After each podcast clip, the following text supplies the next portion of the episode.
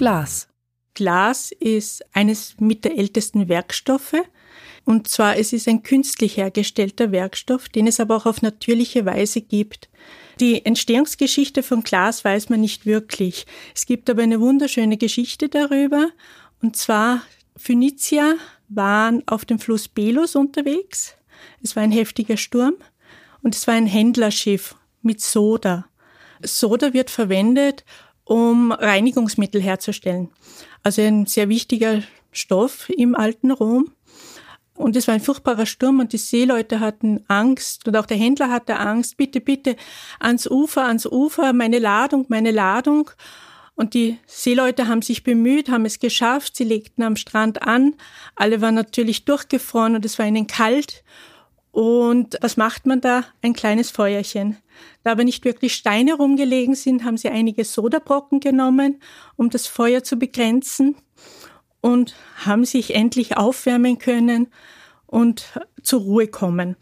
Und einer der Seeleute ist dann aufgestanden mit einem Stecken, weil beim Feuer da etwas rausgelaufen ist. Und mit dem Stecken hat er dann reingestochen, hat eine zähflüssige Masse hochgezogen und das war das erste Glas, sagt man.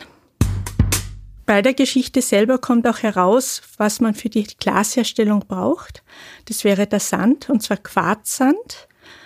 Circa 80 Prozent unserer Welt ist Quarzsand.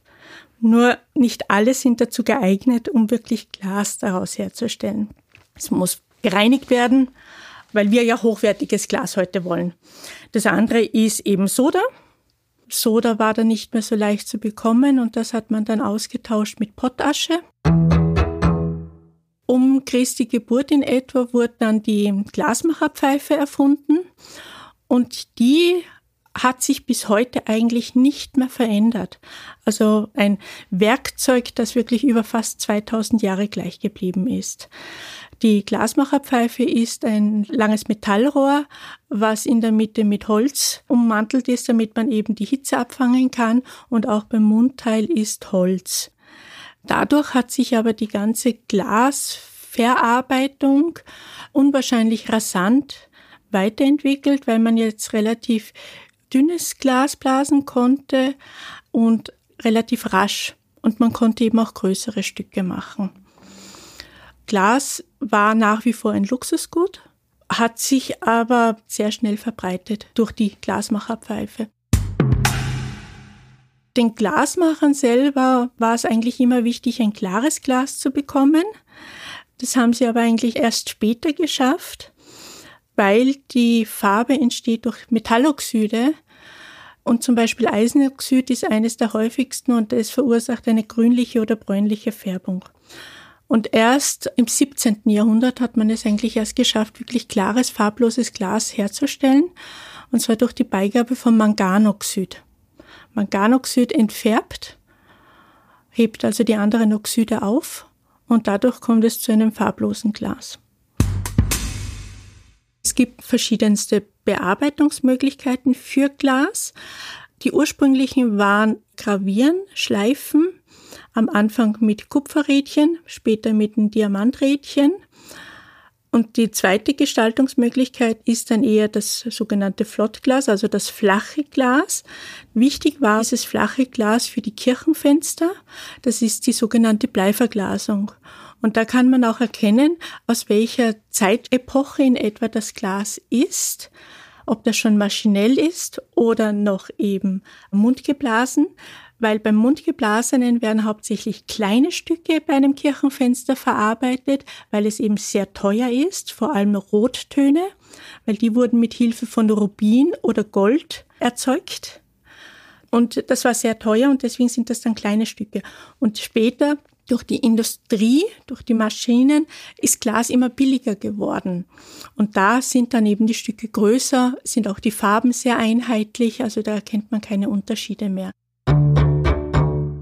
In meinen Augen mit einer der vielfältigsten Werkstoffe, die wir eigentlich haben.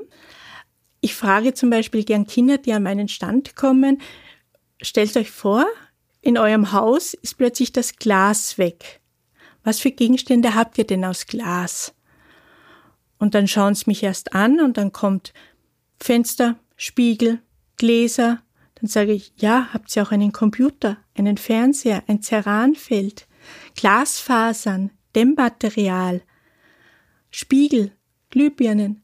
Also Glas ist unwahrscheinlich vielfältig und wir wären heute nicht auf dem Stand unserer Entwicklung, wenn Glas nicht existiert hätte, weil die ganzen Forschungen, ein Mikroskop, im Labor die ganzen Gefäße, also ohne diesen Werkstoff würden wir in dieser Art, wie wir heute leben, gar nicht existieren. Bearbeitung, die Verarbeitung ist für mich faszinierend. Ich sitze vor der offenen Flamme, habe ein farbloses Rohr vor mir, was ich mir dann mit Hilfe von Metalloxiden einfärbe. Und dann erwärme ich das Ganze auf ca. 1200 Grad und dann blase ich, ziehe, drehe. Und im Endeffekt habe ich ein Glas, eine Vase, was ich halt möchte. Und dieses Unmittelbare, das ist derartig faszinierend für mich, dass ich sage, Glasblasen ist mein Traumberuf. Mein Name ist Eva Klingraber. Ich bin Glasbläserin und Sie finden mich hier am Markt während der Weihnachtszeit.